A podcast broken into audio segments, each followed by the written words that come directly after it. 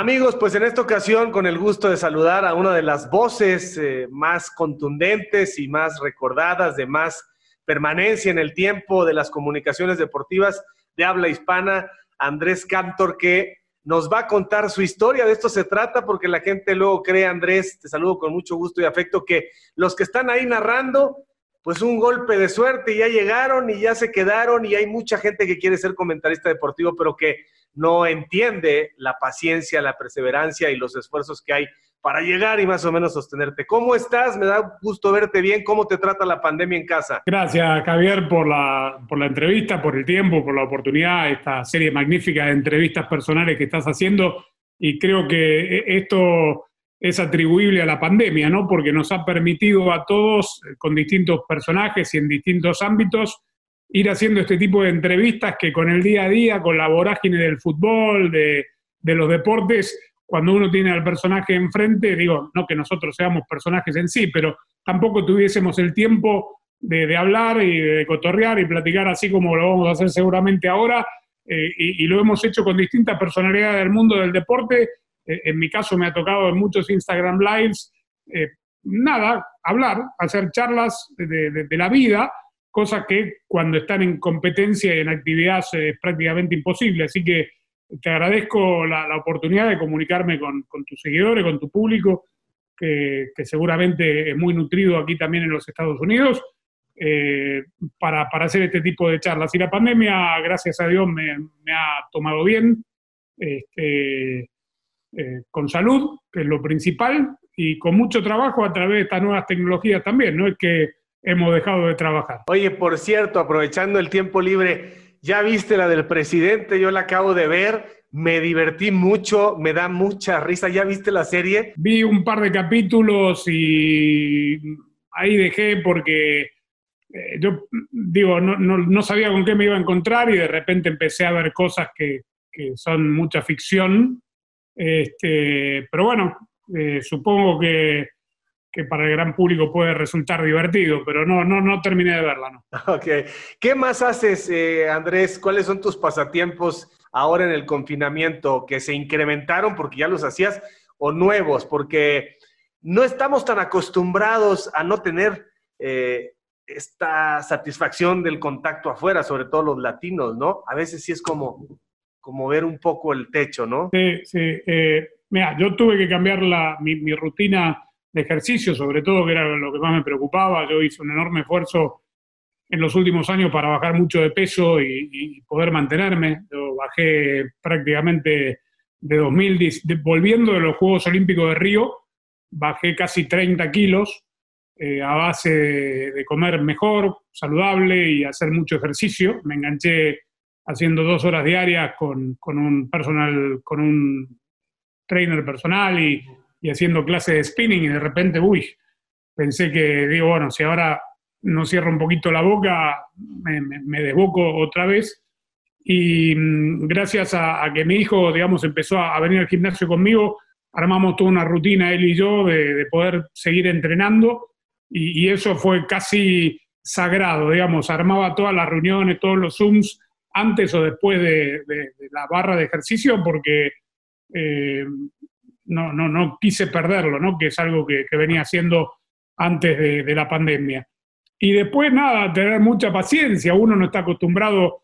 Yo, a ver, Javier, si, si no te pasó, yo estuve muy tentado cuando entrevisté distintos eh, personajes técnicos o futbolistas de decirles, ¿saben qué?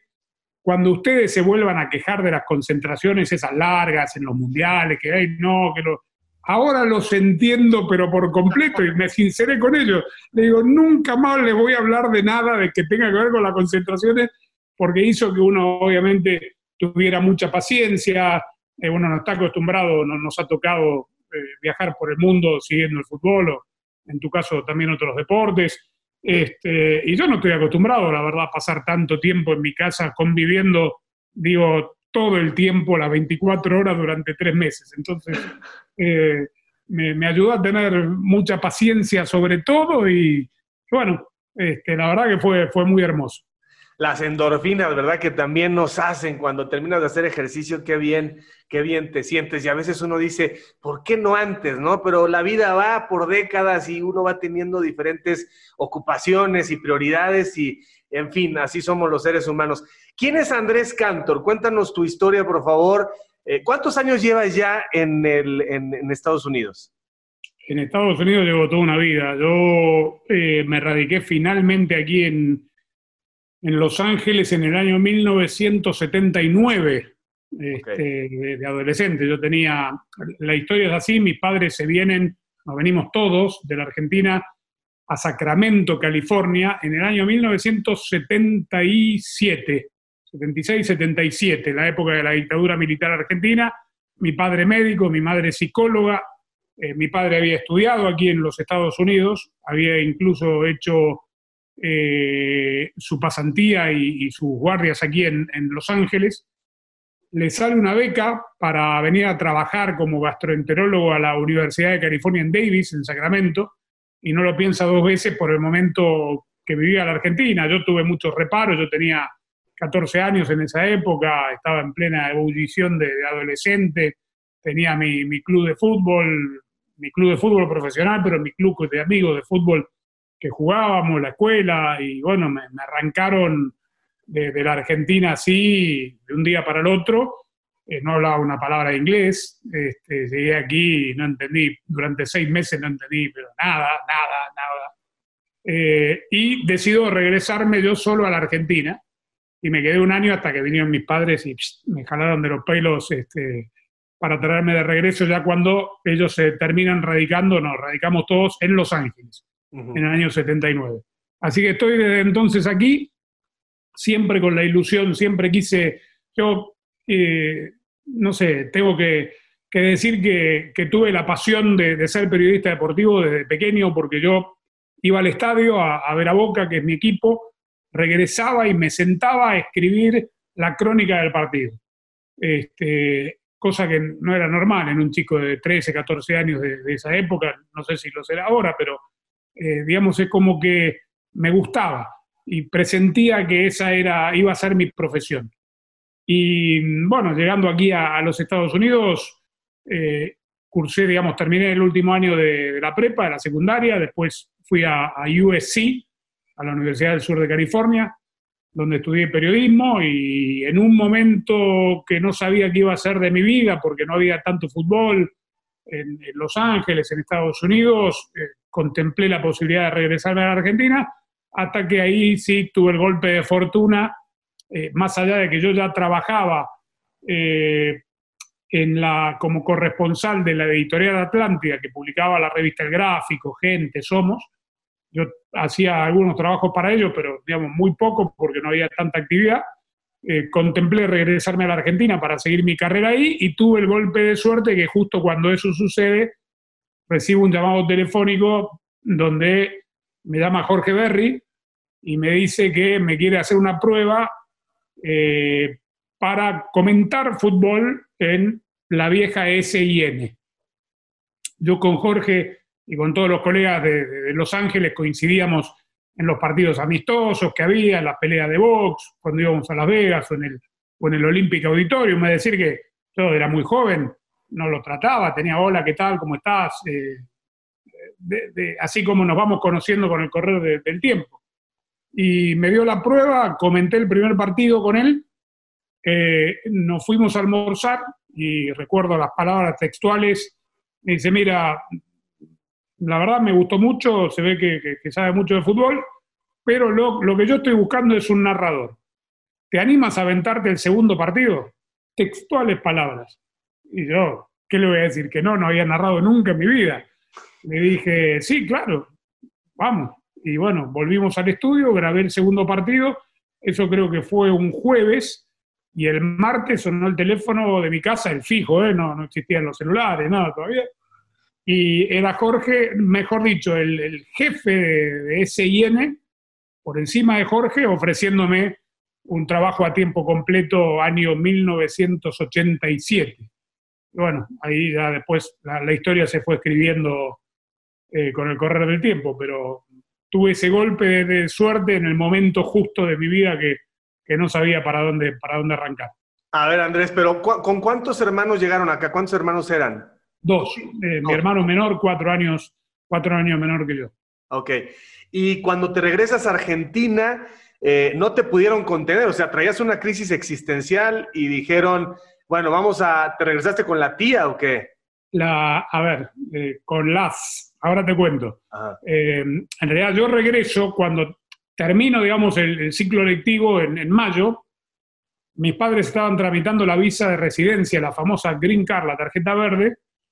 La abogada le dice que se vaya tranquilo, porque, a ver, le, contamos a la gente que, que, no sabe que cuando uno tramita, cuando le sale la tarjeta de residencia, la tiene que ir a gestionar y a buscar al país de origen de uno, al consulado de Estados Unidos, sea en México, en mi caso en Argentina. La abogada le dice a mis padres que se vaya tranquilo, ustedes son dos profesionales, la visa no va a tardar ni tres meses en salir. Entonces, lo que eran mis vacaciones, yo me voy a la Argentina. Y tardó tres, cuatro, tres meses, cuatro meses, cinco meses, seis meses, yo feliz de la vida. Este, y, por eso, digamos, estuve tanto tiempo solo en Argentina. ¿Que dónde? Primero en lo de mi tío, de ahí me, digo, porque esto se puede llegar a ver, ellos ya saben, mi tío, que en paz descanse, pero eh, nada, me cambié, me, cambiaron de casa a los tres meses, porque te imaginarás, 15 años solo en Buenos Aires. Este, me fui a lo de una segunda tía mía y terminé eh, mi paso por, por Argentina de esa época en la casa de los mejores amigos de mi padre, porque ya, o sea, era como que me, no me decían directamente que me, que me corrían, pero hay a, buen entendedor pocas palabras. O sea, estabas desatado, o sea, eras un adolescente muy precoz. Era un adolescente de, esa época, este, insoportable seguramente, no sé, no, no quiero generalizar como, como cualquiera, pero era así, en una época brava todavía en Argentina, con, con el gobierno militar, era este, muy, muy bravo esa época.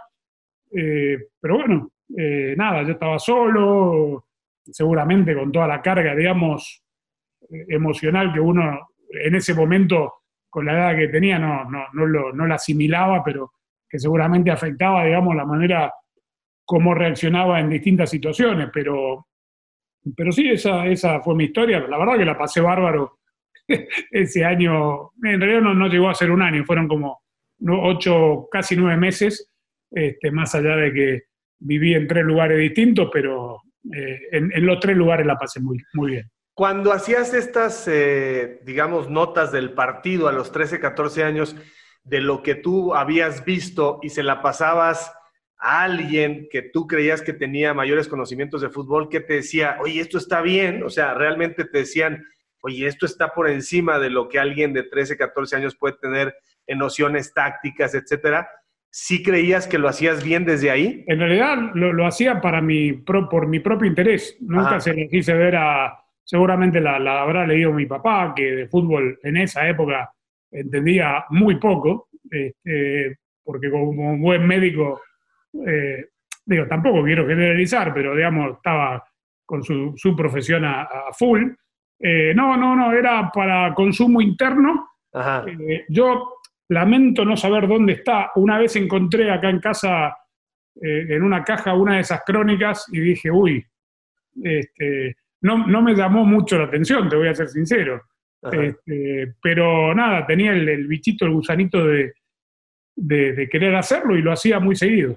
Fíjate, ya encontramos aquí algo muy divertido. Un, un argentino, que en este caso era tu papá, que no, que no conectaba mucho con el fútbol, y eh, obviamente este deseo tuyo de ser periodista deportivo, pero no te he escuchado nunca el deseo de ser futbolista. Eh, no, bueno, eh, yo siempre digo, esta es una frase de cabecera.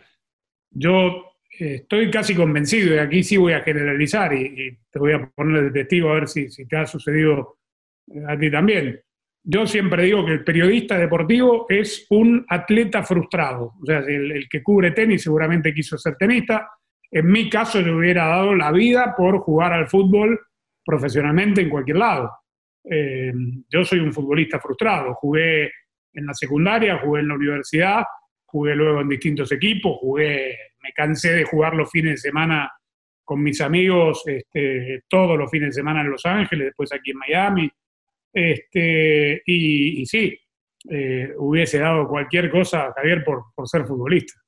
Todos, creo que, creo que el 99.9% de los cronistas, comentaristas o periodistas tenía esa ilusión, en mayor o menor medida con la habilidad o con la pasión, pero efectivamente coincido contigo. Y esta oportunidad que te da Jorge Berry eh, eres un natural para narrar, porque si me dices que ni siquiera previamente grababas tus partidos en tu grabadora, en la televisión, o sea, la primera vez que narraste un partido de fútbol ya fue en un network profesional. Fue, él me, eh, fue así, la, historia, él me, me llama por teléfono, me pide que traiga dos sacos, dos camisas y dos corbatas. Cuando llego al estudio en Laguna Miguel, California, pregunto para qué son las camisas, para qué me hicieron traer ropa y me dicen, porque vamos a grabar dos juegos. El primero sale al aire el domingo y el segundo el siguiente domingo. Y yo, imagínate, o sea, yo pensé que era una prueba, nada, entre, nosotros. Em, yo crecí escuchando en la época mía, en, Argentina, de, niño, la televisión no era el medio más impactante, más importante, era la radio. Y yo crecí escuchando fútbol por radio, o sea que tenía mucho oído de narración, de relato de, fútbol, de, la radio, porque así uno fuese al estadio como iba yo, hasta el día de hoy, si ves imágenes que cuando enfocan al público hay mucha gente con los, los auriculares puestos escuchando al, relator, relatar el partido que ellos mismos están viendo, digo, para identificar por ahí a, los rivales más que a, los jugadores del equipo de uno. Entonces tenía la música esa, pero la verdad nunca en mi vida había eh, eh, intentado narrar un partido. Pero bueno, yo tenía 23 años cuando Jorge me hizo la gran... O sea, voy a dar la marca incluso de, de dónde estábamos comiendo. Nos fuimos a un Burger King. Y, pero la escena la tengo, mira, hace mucho tiempo ya, pero la tengo clarita, clarita. No te podría decir cómo estábamos vestidos, pero sí que estábamos en pleno sándwich, en pleno Whopper, cuando Jorge me dice, mira, estamos buscando, yo, pensé que me dijo todo muy lindo, pero ¿sabes qué? Mejor vete a tu casa. Y de repente me dice, ¿te, animas a aventarte el segundo? yo tenía 23 años, Javier. Eh, dije, por supuesto. Y, bueno, supongo que no lo debo haber hecho tan mal la primera vez como para llamarle la atención, porque, te digo, no pasaron cuatro días hasta que me llamaron para ofrecerme la chamba a, tiempo completo. ¿Y tú cómo te sentiste, honestamente? Después del primero, ¿te sentiste bien? Me, mira, me ayudó mucho, te voy a ser sincero, eh, el hecho de que el partido que estábamos narrando era un partido amistoso que se había jugado en Los Ángeles hacía pocos días. Eran dos, era un cuadrangular. Chivas contra Rosario Central de Argentina y Roma de Italia contra el América de México. Y yo había estado en el Coliseo y, tenía el recuerdo, digamos, de, además, imagínate, primero que la memoria funcionaba mucho mejor a los 23 de lo que funciona ahora, y segundo que con el poco fútbol que había en esa época, ir a ver esos dos, esos cuatro equipos y esos dos partidos para mí era, uh, eh, entonces los tenía muy frescos eh, y me ayudó mucho en el primero para comentar, porque ya sabía lo que, lo que iba a pasar, eran dos partidos obviamente grabados, y en el segundo, digamos, no hubo ninguna situación de juego que me tomase por sorpresa eh, y eso seguramente me hizo más fácil mi, primer relato este, y, creo que lo hice decentemente bien. Oye, Andrés, a ver, una cuestión que yo siempre le digo a mis colegas mexicanos, eh, y yo sé que tú eres una persona bastante sencilla, eh, ubicada, pero hay una cultura futbolística e incluso una capacidad para elaborar con mayor elocuencia y un vocabulario en castellano más amplio en Colombia, en Argentina, en Uruguay. O sea, ustedes tienen casi, casi generacionalmente los niños eh, una capacidad para expresarse en temas futboleros y en temas, en temas también de cualquier índole. ¿Por qué hay un repertorio más amplio? ¿Por qué se habla mejor? Lo digo con toda sinceridad. Se habla mejor el español en Argentina, en Uruguay, en Colombia. No sé si en otros países, pero en esos en particular, se habla un castellano muy amplio y muy bien estructurado, muy bien armado. ¿Es la escuela? Eh, no te voy a refutar el punto, entiendo hacia dónde vas. Eh, hoy en día en la Argentina, digo, por lo que me toca ver desde aquí, desde Estados Unidos, se habla muy mal. Este, esa es la realidad. Y, sí, es verdad, eh, digo, si, si, uno pudiera generalizar, el, sudamericano tiene un bagaje de, no sé si de lenguaje, pero de manera de expresar las cosas distintas. Al final del día también hay muchos que lo pueden expresar muy bien, pero al final del día el, mensaje es hueco y no te dice nada, y es mm. mucha, mucha licencia literaria para no ofender a nadie. Y a mí siempre me pareció que el, público eh, aprecia más cuando uno le habla de manera más directa. O sea, no estoy diciendo de, bajar el nivel de, ni, de cómo comunicamos nosotros el mensaje futbolístico del partido que nos toque hacer. Eh, no, no, digo eso, no digo de achatar, digamos, la, la medianía intelectual de la cobertura pero tampoco complejizarla demasiado, porque yo sé que la persona que me está viendo, si yo lo confundo mucho, eh, lo voy a terminar aburriendo. Este, y lo que uno tiene que lograr, sobre todo hoy en día, es entretener al, televidente, informarlo, informarlo de situaciones de juego que por ahí eh, desconoce, pero con un lenguaje que me pueda entender. Este, porque yo no voy a ser más inteligente si yo, puedo elaborarte en este momento una respuesta eh, grandilocuente, bien articulada, y ¿sabes qué? Al final del día lo que me diga vos de, la misma jugada, de otra manera puede ser incluso más directa y más puntual.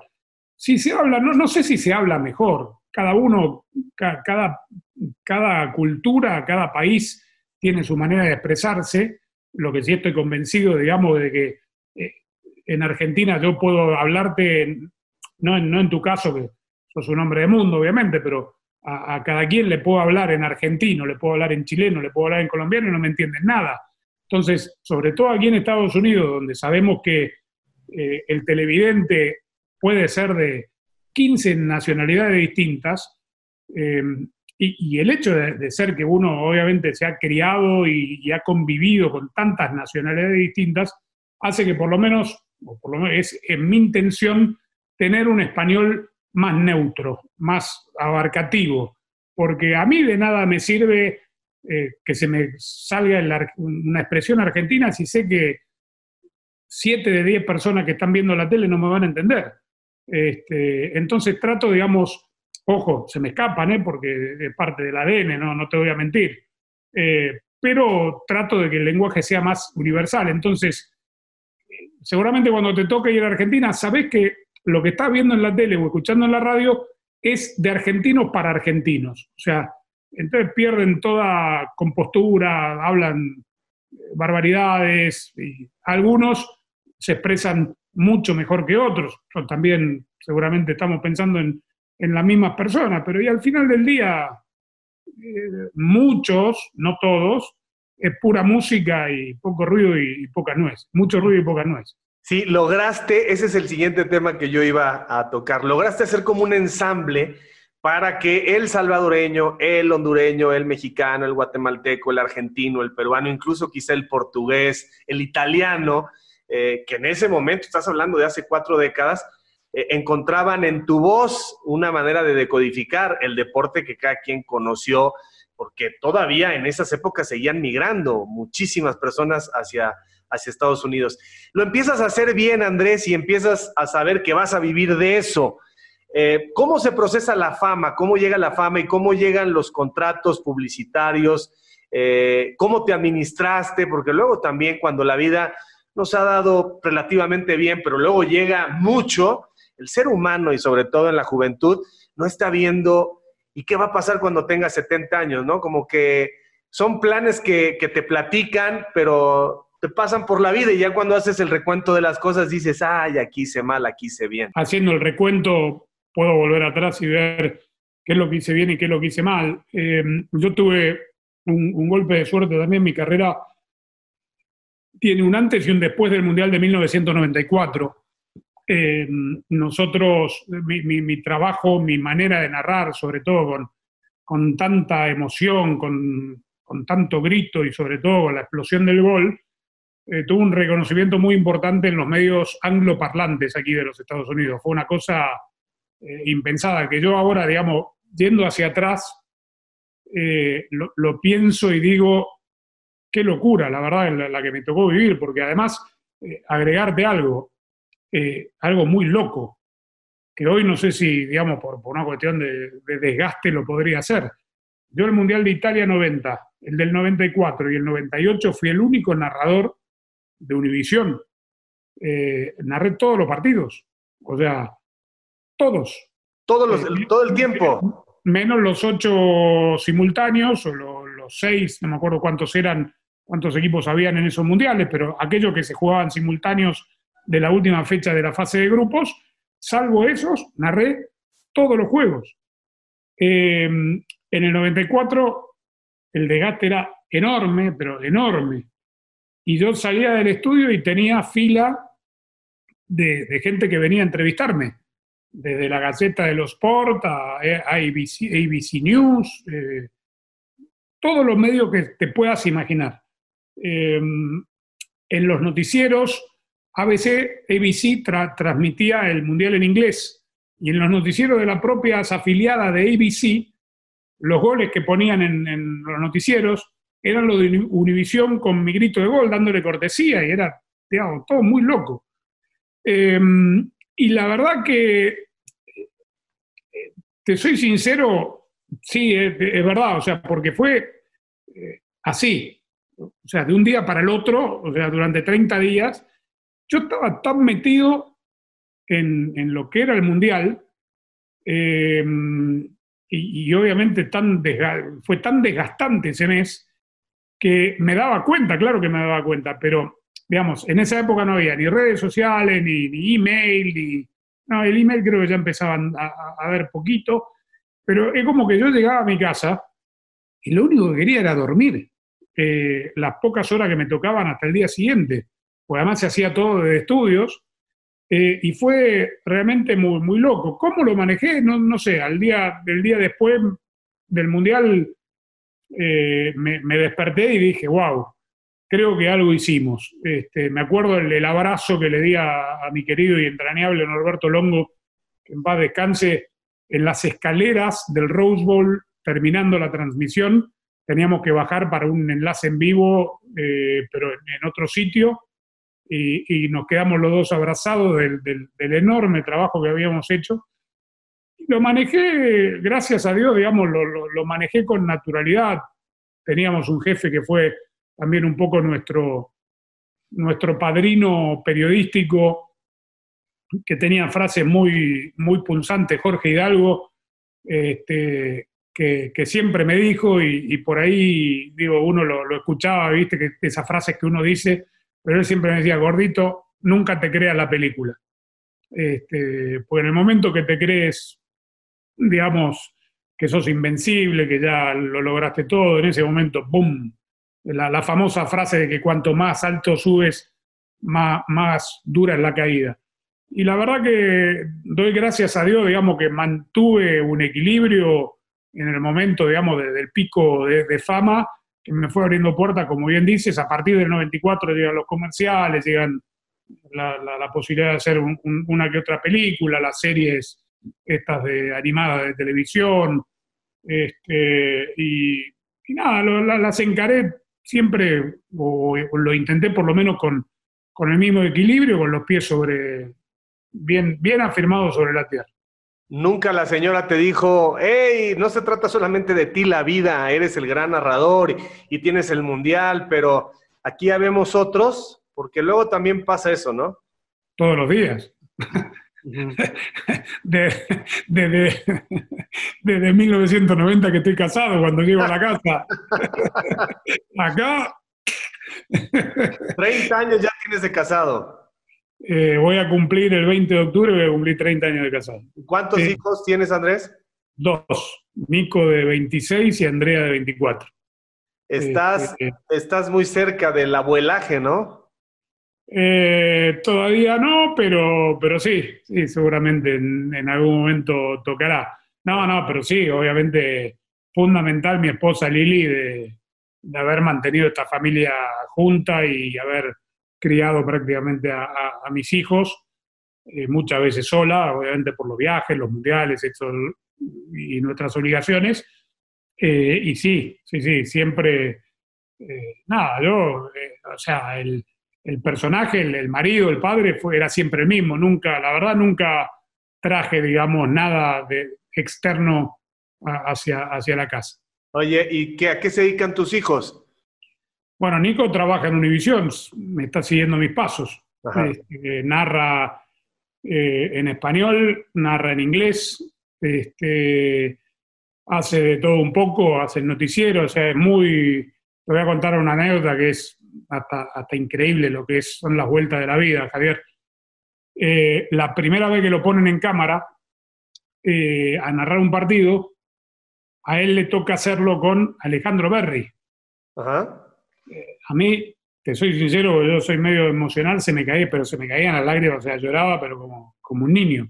Saco la foto de la, de la pantalla y yo la verdad que perdí contacto, digamos, con Jorge, a quien estimo y ojalá que vea esta entrevista porque él sabe, se lo dije la última vez que lo vi, que yo nunca me voy a olvidar de él porque uno tiene que ser agradecido en la vida y él fue el que me dio la oportunidad y si yo hoy estoy hablando contigo, eso es gracias a, Jorge Berry. Y le mando por Twitter la foto, le digo, Jorge, no vas a poder creer esto. La fórmula Berry Cantor continúa viva a través de nuestros hijos. Wow. Este, y, me contestó enseguida, porque obviamente yo narré mucho tiempo con él, o sea, él, comentando y, yo narrando los partidos, además de que fue mi jefe al principio de mi carrera. Este, y, no lo podía creer. Y mi hija trabaja en, una compañía de edición, eh, productora de, edición de, comerciales y, películas muy importantes en New York y se quedó, después de graduarse en NYU, en New York, se quedó a vivir en New York, pero no, por suerte y por la pandemia la hemos recuperado y hemos vivido los cuatro juntos otra vez durante todo este tiempo. Oye, ¿y a tu hijo no le pesó el nombre? Porque luego las oportunidades se dan, ¿no? Ah, bueno, entonces tu papá, pero que él mismo gane un lugar, ¿lo ves bien? O sea, honestamente, más allá de ser el padre, ¿lo hace bien? ¿Narra bien? ¿Te gusta cómo lo hace?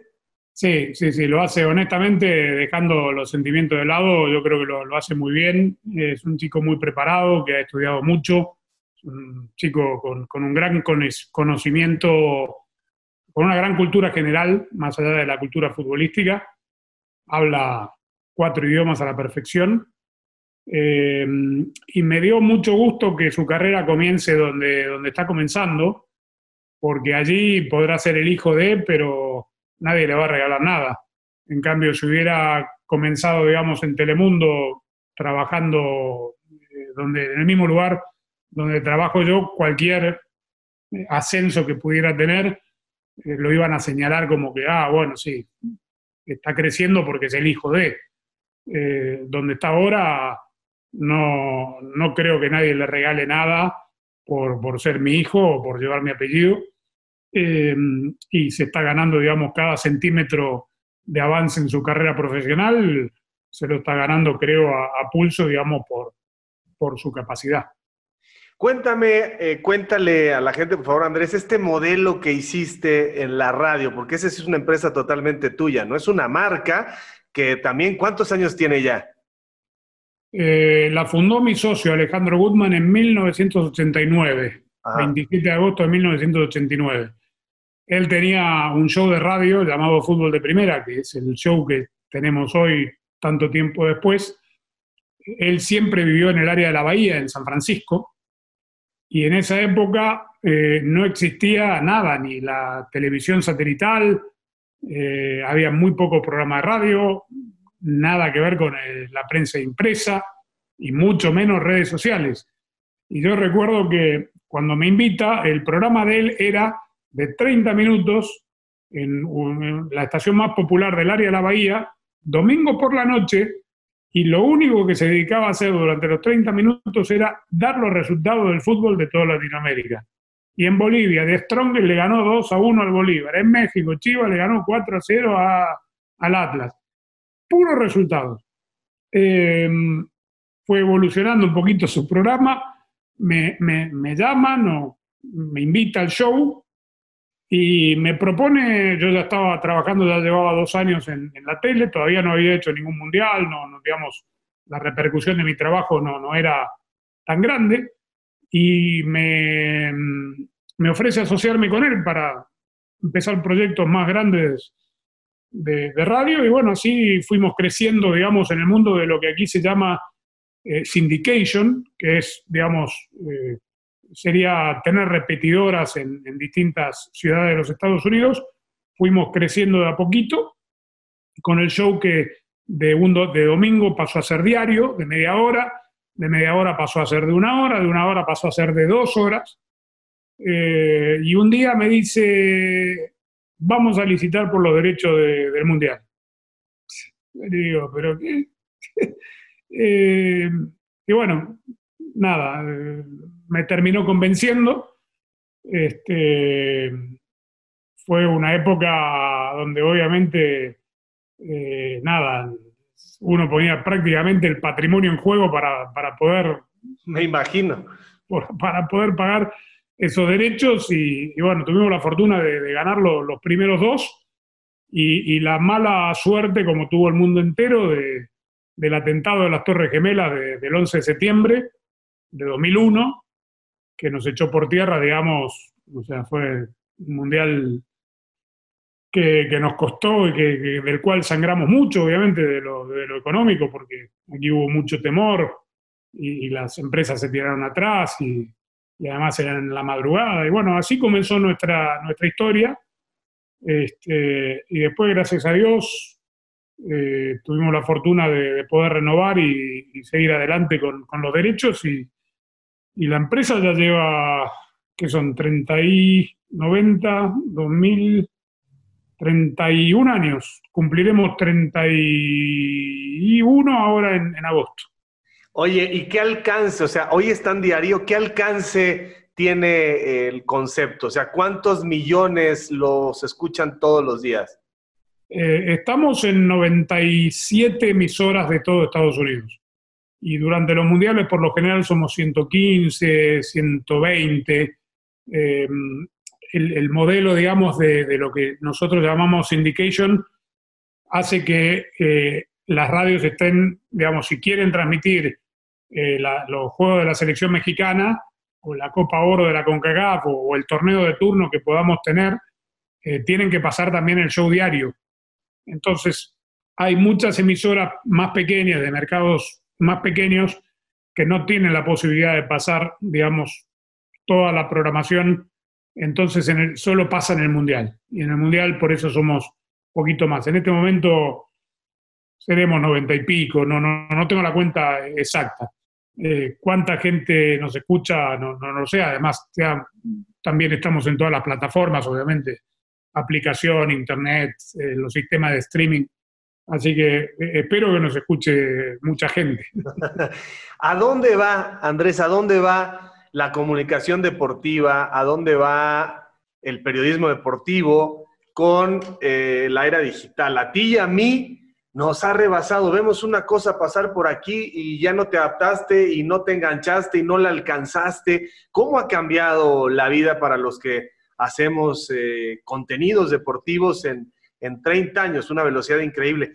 ¿Hacia dónde ves esto con el YouTube, con los productores eh, particulares, con eh, la televisión que sigue viva, más viva que nunca, pero el tema digital y las redes sociales? Seguro que tienes una reflexión de cómo te ves en 10 años manejando esto. Sí, honestamente, e, esa última respuesta no la tengo porque eh, es tan cambiante y, evoluciona tanto la tecnología que mm, la verdad yo no sé si tengo la capacidad para imaginarme eh, lo que va a ser la tecnología tal cual la conocemos hoy. O sea, cuando, no me acuerdo qué empresa fue la que compró YouTube, Facebook compra, creo que fue Facebook, compra YouTube y paga los miles de millones de dólares cuando recién se lanzaba YouTube y uno dice, ¿para qué quieren video? ¿Y qué, qué, qué es lo que estarán pensando? Y bueno, hay gente, digamos, que, que tiene una amplitud de horizonte mucho mayor.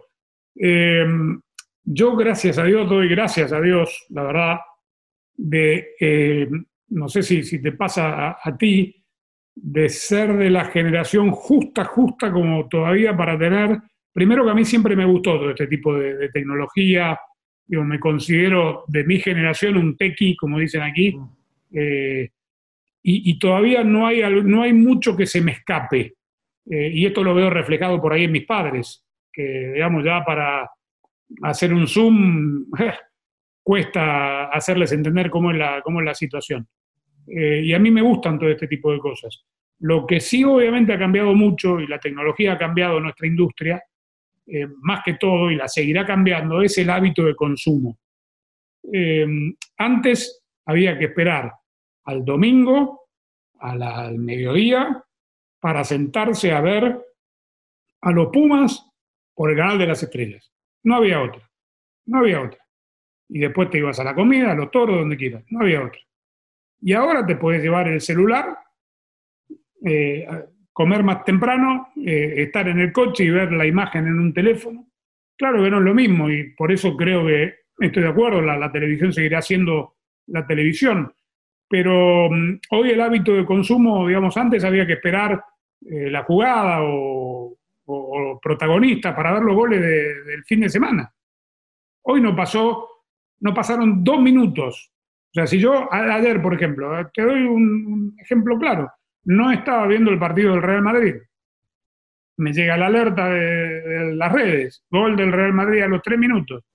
A los dos minutos después ya tenía la imagen para ver el gol del Real Madrid, cosa que en, nuestra época, digamos, de crecimiento profesional, yo hubiera tenido que esperar verte con mis antenitas en, la jugada eh, o protagonistas para ver el gol del Real Madrid. Y hoy el hábito de consumo ha cambiado y seguirá cambiando y, por eso creo que más allá de lo, lo, que está demostrando esta pandemia es, más allá de que estamos, digamos, todos confinados, encerrados, de que hay apetito para estas series más cortas, para la introspección del personaje, ya el, digamos, eh, eh, la, parte puntual ya está agotada, digamos, el análisis del juego, esto, lo otro.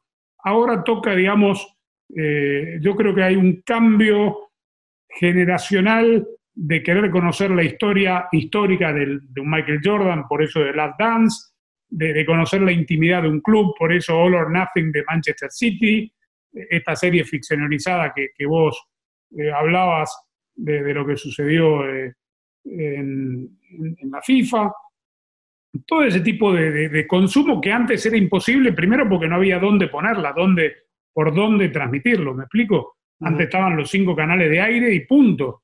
Ahora, eh, nada, lo único que uno necesita es una conexión de Internet, una buena tableta, una buena computadora y ni siquiera te hace falta un televisor para tener una suscripción, digamos, de un Netflix, de un Prime Amazon Prime, de, que fuera, para, para, consumir lo que fuese, deportes, películas, series, documentales, etc. Andrés, ¿y a dónde va el fútbol?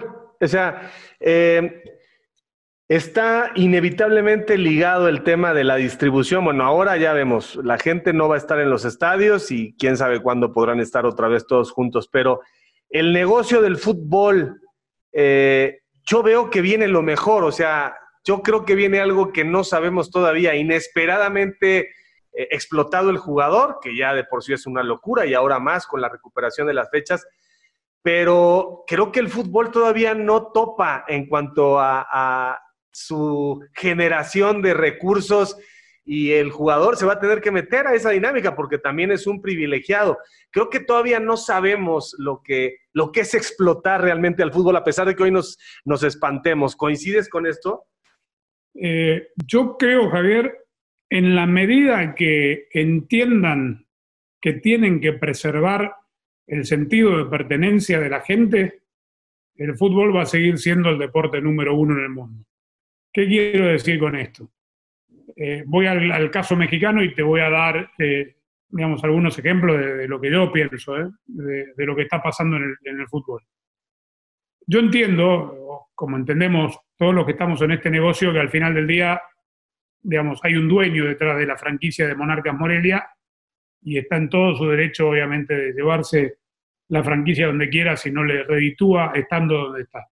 Lo, entiendo perfectamente, pero también entiendo al, al fanático ni hace falta decir el fanático hueso colorado, al fanático que fue al fútbol durante 56 años a, ver al equipo de Monarcas, a ver al equipo de Morelia, al que hizo grande, eh, tantos jugadores históricos, y de repente, ¡pum! Y eso es un, un masazo así, vayan a jugar en la liga de desarrollo y traigan, no sé, otro equipo. No, ya no es lo mismo. Entonces, en, el medio, en, en la medida que eh, siga la gente teniendo un arraigo y un, sentido de pertenencia y un involucramiento emocional tan grande con sus colores, con su ciudad, con su equipo, el fútbol va a seguir cada vez más ligado en, es, es, el entretenimiento perfecto para la gente, es el deporte sine qua non, digamos, del gran público. Podrá estar la NFL, el básquet, la NBA, pero el fútbol, digamos, en, la mayoría del mundo eh, va a seguir siendo el, deporte rey. Y en Europa, ¿cómo protegen? Yo a mí me preocupa, digamos, se tiene que proteger un poco mejor, me parece, el, espectáculo. Eh, el fútbol es lindo porque cualquiera le puede ganar a cualquiera, pero cuando Barcelona juega contra Mallorca y al minuto ya va ganando 1 a 0, y Madrid juega contra el Eibar y a los tres minutos va ganando 1 a 0, y ya sabes quién va a ganar, la cuestión es, no, lo incierto del desenlace es por cuánto, entonces ya no estás viendo un partido de fútbol, te quedas a ver el morbo, a ver si Messi hace hat-trick o si Cristiano con la Juve al Sassuolo le hace cuatro, entonces empieza a desvirtuar. Y eso también empieza a alejar, digamos, a quien no tenga un sentido de pertenencia arraigado, que sea el fanático del Barça, que obviamente el fanático del Barça cuanto más goles haga su equipo mejor y cuanto más resuelva su equipo mejor, pero para el público en general, hoy que está, digamos, el fútbol globalizado a gran escala, sobre todo con las competencias europeas, y cuando el Barça va ganando 3-0 a los 15 minutos del primer tiempo, estoy seguro, si hacen un análisis, que hay mucho público listo, ya está, ¿qué, voy a seguir viendo si el otro equipo no compite? Entonces, tienen que cuidar ese aspecto para mí, Javier, para que el fútbol siga siendo tan popular allí, acá y, en todas partes por esto de obviamente la expansión global que, tiene el juego. Muy interesantes las dos reflexiones tropicalizadas. Por último, Andrés, ¿qué te falta? ¿Qué te hace falta? Seguro que tienes un nuevo proyecto, seguro que estás, porque así somos los que estamos en esto. Ya me imagino que has de estar pensando en una central de medios, en una distribución más grande de contenidos, en invertir en un equipo de la ML. No sé, pero ¿qué te falta? Y ese sería el sueño, la, cereza en el, pastel, este, ser dueño de un equipo. Este, no que lo he pensado así profundamente, pero sí, indudablemente, desde total soñar no cuesta nada. Este, qué lindo sería, ¿no? Ser, aunque sea, no sé, accionista al 5% de, de, cualquier franquicia, de cualquier equipo, me tendrían, sería tan cargoso ahí, Javier, me tendrían las 24 horas en, la sede del club, más allá de mi, participación minoritaria. Eh, ¿Qué me falta? Honestamente, yo, digamos, voy a. Puede ser una, una frase muy cliché, que, no lo es, digo, y, lo voy a decir porque seguro, yo soy más grande que vos y, digamos, podemos ser contemporáneos de la profesión. Eh, sobre todo con esta época que nos toca vivir, la reflexión más que, más que siempre es la reflexión de, un tipo ya entrado en edad que es, me falta que, la vida me acompañe siempre con salud, este, porque esto se puede acabar. Eh, la, fragilidad del ser humano ha quedado en evidencia en esta pandemia, de, gente que un día está y otro día no está. Eh, nos ha tocado a todos ver tantos casos, ¿no? De, o, recordatorio de cuán frágiles somos.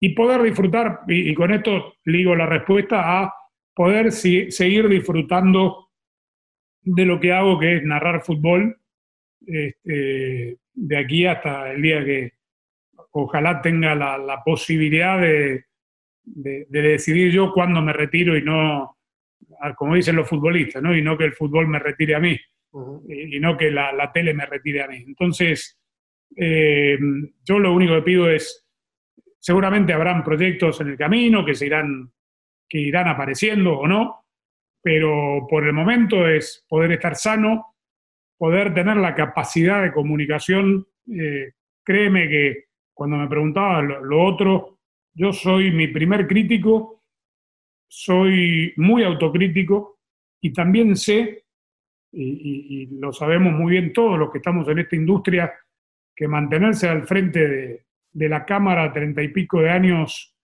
no es fácil ni allá, ni aquí, ni en Italia, ni en Grecia. Y, soy un afortunado, digo, el día que, y, esto, digamos, no, no, no, es obra la casualidad, tendrá que ver obviamente con parte de mi, mi formación profesional, mi, preparación, pero también de la aceptación de la gente. En el momento que la gente diga, no, a este, a este muchacho no, no, lo aguantamos más.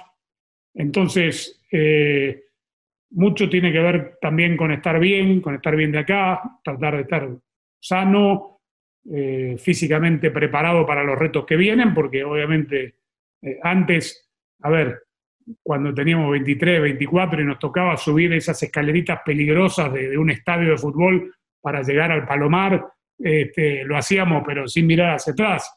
Y ahora, para llegar al, Palomar hay que agarrarse bien fuerte y pisar eh, planito y despacito.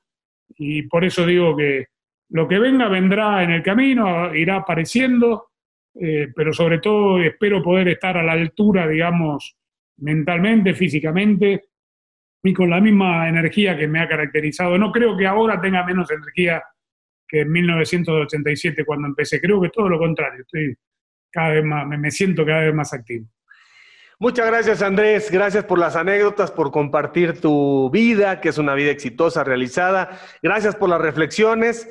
Y claro, este canal lo ve de cada 10, lo están viendo tres en Estados Unidos y allá eres una referencia en toda Latinoamérica. En México también hay un conocimiento grande de lo que has construido en tus empresas y como una voz autorizada, una voz constructiva, una voz apasionante y apasionada de este querido deporte. Muchas gracias, mi cariño, mi respeto. Andrés, gracias por tu tiempo. Igualmente, Javier, muchas gracias por, la oportunidad y fue muy lindo poder reencontrarnos, aunque sea por, por esta vía, y, ojalá lo hagamos personalmente muy pronto. Así que camaradas, por favor, no dejen de seguirme a través de todas mis redes, de suscribirse a mi canal, dale a la campanita, dale like, no te olvides de dejarme tus comentarios, yo mismo estaré respondiendo. Cambio y fuera, camaradas.